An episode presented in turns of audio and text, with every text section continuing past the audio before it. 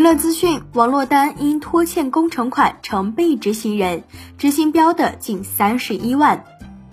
新浪娱乐讯，据企查查显示，近日王珞丹被北京市昌平区人民法院列为被执行人，执行标的为三十点九六万元。该案件案由为建设工程施工合同纠纷，原告方诉称，王珞丹购买的昌平区某别墅进行改造，在未取得国有土地使用证。建设用地规划许可证以及建设工程许可证的情况下，由其父亲王卫星代表王珞丹将该工程发包给原告，双方于二零一二年十二月五日签订了工程施工合同。在工程完工之后呢，王珞丹方迟迟未组织验收，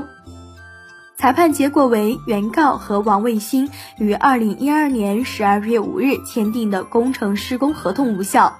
王珞丹、王卫星于本判决生效后十日内连带支付原告工程款三十点九六万元。对此你怎么看？欢迎在评论区留言讨论。本期内容就为大家分享到这儿，下期精彩继续。